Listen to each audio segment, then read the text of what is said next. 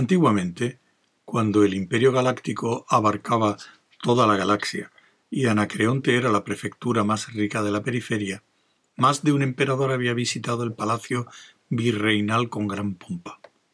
Y ninguno de ellos había ido sin hacer por lo menos un esfuerzo para demostrar su habilidad con el fusil de aguja contra la emplumada fortaleza volante que llamaban el ave Niac.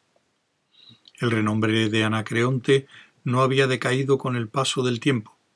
El palacio virreinal era una confusa masa de ruinas, a excepción del ala que los trabajadores de la fundación habían restaurado.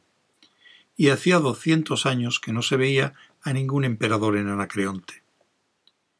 Pero la caza del ñac seguía siendo el deporte real, y el primer requisito de los reyes de Anacreonte era tener una buena puntería con el fusil de aguja. Leopold I, rey de Anacreonte y, como se añadía invariablemente, aunque sin veracidad ninguna, señor de los dominios exteriores, a pesar de no tener aún dieciséis años, había probado su destreza muchas veces. Había abatido su primer ñac a los trece años recién cumplidos. Había batido al décimo una semana después de su subida al trono y ahora regresaba de abatir el cuadragésimo sexto. Cincuenta antes de llegar a la mayoría de edad, había exclamado. ¿Quién apuesta? Pero los cortesanos no apuestan contra la habilidad del rey. Existe el mortal peligro de ganar. Así que nadie lo hizo. Y el rey se fue a cambiar de ropa de muy buen humor. Leopold, el rey se detuvo en seco ante la única voz que podía lograrlo. Se volvió de mal humor. Wienis se hallaba en el umbral de la cámara y dominaba a su sobrino. Despídelos, ordenó impacientemente. Quítatelos de encima. El rey asintió cortésmente y los dos chambelanes hicieron una reverencia y retrocedieron hacia las escaleras. Leopold entró en la habitación de su tío. Wienis contempló con displicencia el traje de caza del rey. Muy pronto tendrás cosas más importantes que hacer, aparte de cazar el ñac. Le dio la espalda y se precipitó hacia su mesa. Como se había hecho demasiado viejo para ejercicios al aire libre, el peligroso salto al alcance de la sala del ñac, el balanceo y subida del vehículo volador a un metro escaso, había abandonado toda clase de deportes. Leopold reconoció la actitud amargada de su tío, y no sin malicia, empezó entusiásticamente. Tendrías que haber venido con nosotros, tío. Levantamos uno en el erial de Samia que era un monstruo. Lo mejor es cuando se acercan. Lo hemos tenido durante dos horas por lo menos volando en cien kilómetros cuadrados de terreno. Y entonces me dirigí en línea recta hacia el cielo, lo explicaba gráficamente, como si volviera a encontrarse en su vehículo. Y bajé súbitamente en picado. Lo atrapé en el ascenso justo debajo del ala izquierda. Esto lo enloqueció y empezó a volar de lado. Acepté su desafío y viré hacia la izquierda, esperando la caída vertical y llegó. Estuvo a tiro antes de que yo me moviera y entonces Leopold. Bueno, lo abatí. Estoy seguro de ello. ¿Me atenderás ahora? El rey se encogió de hombros y se dirigió hacia la mesa del rincón, donde mordisqueó una nuez de lera con evidente mal humor. No se atrevió a enfrentarse con la mirada de su tío. Vienis dijo, a modo de preámbulo. Hoy he ido a ver a la nave. ¿Qué nave? Solo hay una nave. La nave la que la Fundación está reparando para la flota, el viejo crucero imperial. ¿Me explico con la suficiente claridad? Esa. ¿Ves? Te dije que la Fundación la repararía si lo pedíamos. Toda esta historia tuya de que querían atacarnos no es más que una tontería, porque si así fuera, ¿Por qué iban a arreglar la nave? No tiene sentido, ¿verdad? Leopold, eres un idiota. El rey, que acababa de tirar la cáscara de la nuez de lera y se llevaba otra a los labios, enrojeció. Vamos a ver, escúchame bien, dijo, con una ira que apenas sobrepasaba el mal humor. No creo que debas decirme tal cosa. Te olvidas de algo. Dentro de dos meses cumpliré la mayoría de edad, ya lo sabes. Sí, y estás en una posición ideal para asumir responsabilidades reales. Si dedicas a los asuntos públicos la mitad del tiempo que consagras a la caza del ñac, entregaré la regencia con la conciencia limpia. No me importa. Ya sabes que esto no tiene nada que ver con el caso. El hecho es que, aunque tú seas el regente y mi tío, yo sigo siendo el rey, y tú eres mi súbdito. No deberías llamarme idiota ni sentarte en mi presencia. Creo que deberías tener cuidado, o es posible que haga algo, muy pronto. La mirada de Guienis era fría. ¿Puedo referirme a vos como Vuestra Majestad? Sí. Muy bien. Vuestra Majestad es un idiota. Sus ojos oscuros despedían chispas por debajo de las enmarañadas cejas, y el joven rey se sentó lentamente. Por un momento hubo una sardónica satisfacción en el rostro del regente, pero se desvaneció rápidamente. Sus gruesos labios se separaron en una sonrisa y una mano cayó sobre el hombro del rey. No importa, Leopold. No tendría que haberte hablado tan duramente. A veces es difícil conducirse con verdadera propiedad cuando la presión de los acontecimientos es tal como... ¿Lo comprendes? Pero, aunque las palabras eran conciliadoras, había algo en sus ojos que no acababa de suavizarse. Leopold dijo con inseguridad. Sí, los asuntos de Estado son endemoniadamente difíciles. Se preguntó, no sin aprensión, si no iba a verse sometido a una incomprensible y detallada explicación sobre el año comercial con Esmirno y la interminable disputa sobre los mundos dispersos del pasillo rojo. Wienis hablaba de nuevo. Muchacho, había pensado hablarte antes de esto, y quizá tendría que haberlo hecho, pero sé que tu joven espíritu se impacienta frente a los áridos detalles del arte de gobernar. Leopold asintió. Bueno, eso está muy bien. Su tío le interrumpió firmemente y continuó. Sin embargo, dentro de dos meses alcanzarás la mayoría de edad.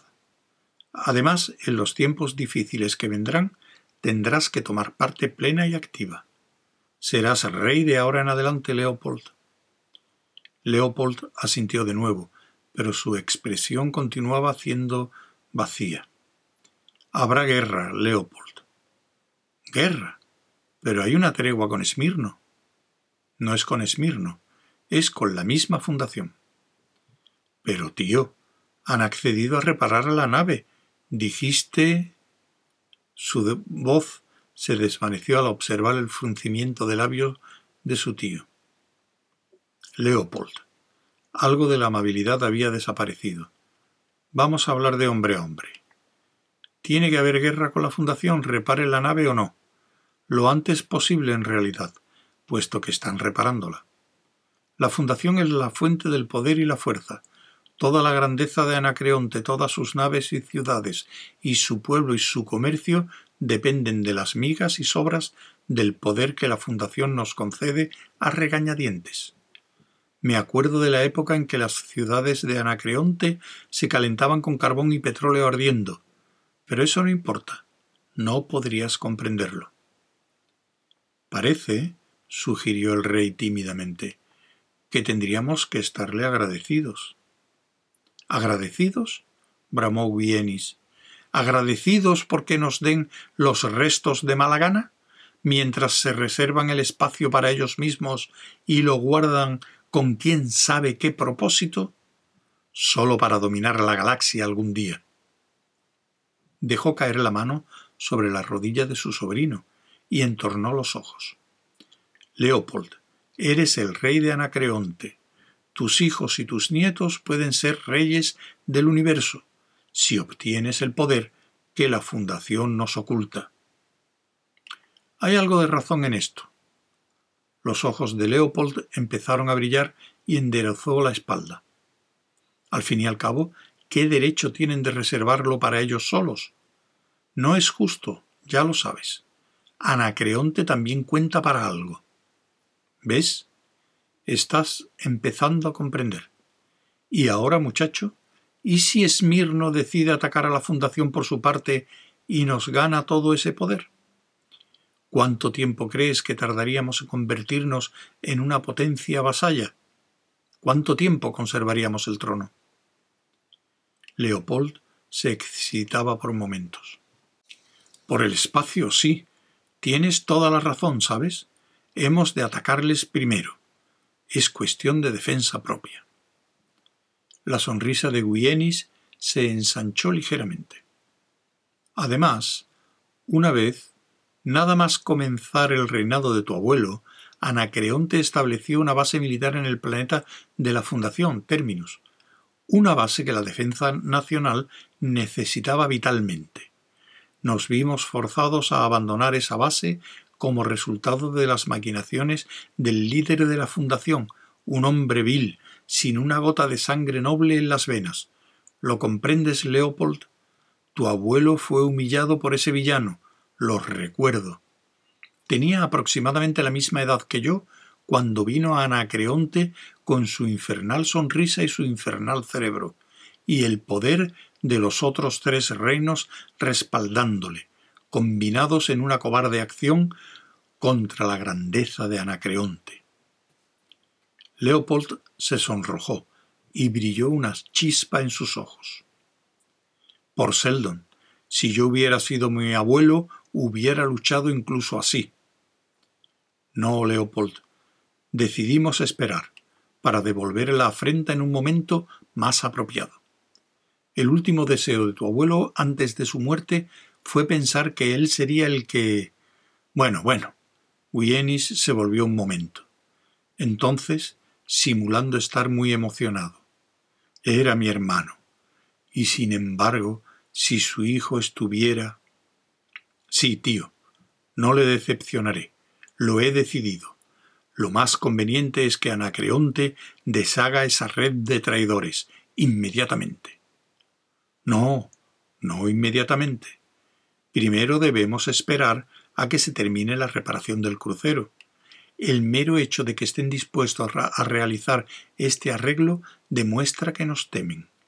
Los muy tontos tratan de aplacarnos, pero no conseguirán apartarnos de nuestro camino, ¿verdad? Y el puño de Leopold golpeó la palma abierta de su mano. No, mientras yo sea rey de Anacreonte.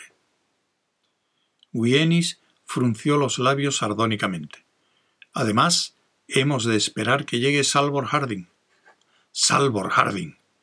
El rey se quedó de pronto con los ojos muy abiertos, y el juvenil contorno de su rostro imberbe casi perdió las líneas duras en que estaba crispado. Sí, Leopold, el líder de la fundación en persona vendrá a Anacreonte por tu cumpleaños, probablemente para calmarnos con palabras suaves, pero no le servirá de nada. Salvor Harding. No era más que un debilísimo murmullo. Wienis frunció el ceño. ¿Te da miedo el hombre? Es el mismo Salvor Harding que, en su anterior visita, nos hizo morder el polvo, no habrás olvidado ese insulto mortal a la casa real y de un villano, la hez del arroyo. No, supongo que no. No, no lo haré. Nos vengaremos. Pero... Pero... Estoy un poco asustado. El regente se levantó. ¿Asustado de qué? ¿De qué, joven? se interrumpió. Sería um, una blasfemia, ¿sabes? Atacar la fundación. Quiero decir que... ¿Sigue? Leopold dijo confusamente.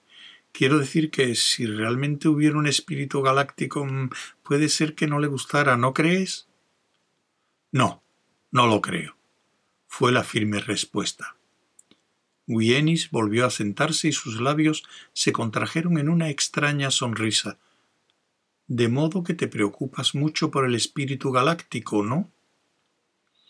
Esto es lo que pasa por dejarte suelto. Apuesto a que has estado hablando con Verisov. Me ha explicado muchas cosas. ¿Del espíritu galáctico? Sí. Ay, cachorro sin destetar. Él cree en esas tonterías muchísimo menos que yo, y yo no creo nada en ellas. ¿Cuántas veces te he dicho que todas sus charlas son absurdas? Bueno, ya lo sé, pero Verisov dice... Maldito sea Verisov. Son tonterías. Hubo un corto y rebelde silencio, y después Leopold dijo Todo el mundo piensa igual. Me refiero a todo eso del profeta Harry Seldon y de cómo estableció la fundación para que llevara a cabo sus mandamientos y algún día volviéramos al paraíso terrenal. Y cómo cualquiera que desobedezca sus mandamientos será destruido por toda la eternidad. Ellos lo creen. He presidido los festivales y estoy seguro de ello. Sí, ellos lo creen, pero nosotros no. Y puedes estar agradecido de que sea así, pues según sus tonterías, tú eres rey por derecho divino, y tú mismo eres semidivino, muy manejable. Elimina todas las posibilidades de revueltas y asegura absoluta obediencia a todo. Y esta es la razón, Leopold, de que debas tomar parte activa en ordenar la guerra contra la Fundación. Yo solo soy el regente y completamente humano. Tú eres el rey, y más que un semidios para ellos.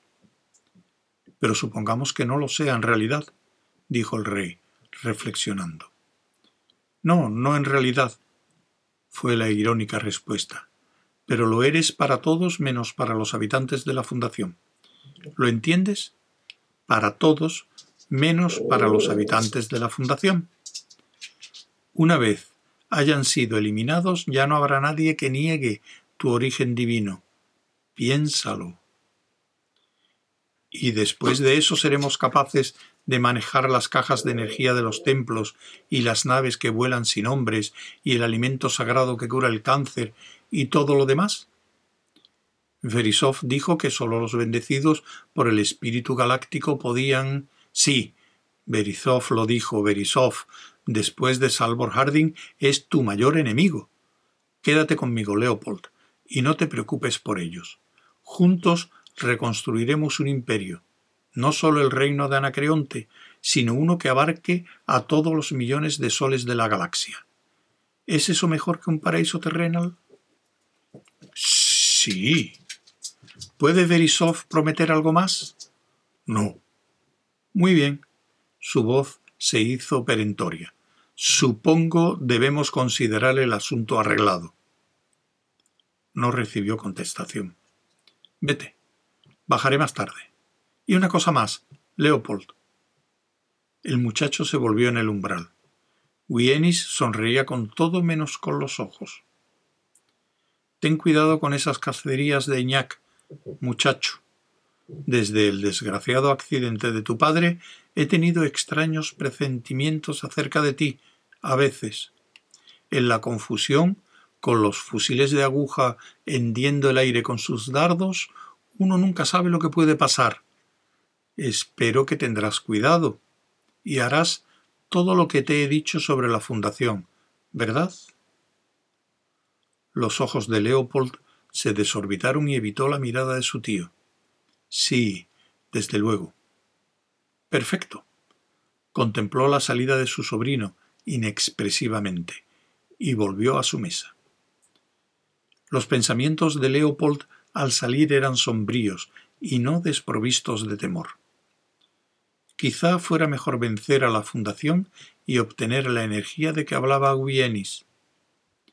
Pero después, cuando la guerra hubiera terminado y él estuviera seguro del trono, se dio súbitamente exacta cuenta del hecho de que Guienis y sus dos arrogantes hijos estaban en aquel momento en la línea sucesoria al trono. Pero él era rey, y los reyes pueden ordenar ejecuciones, incluso de tíos y de primos.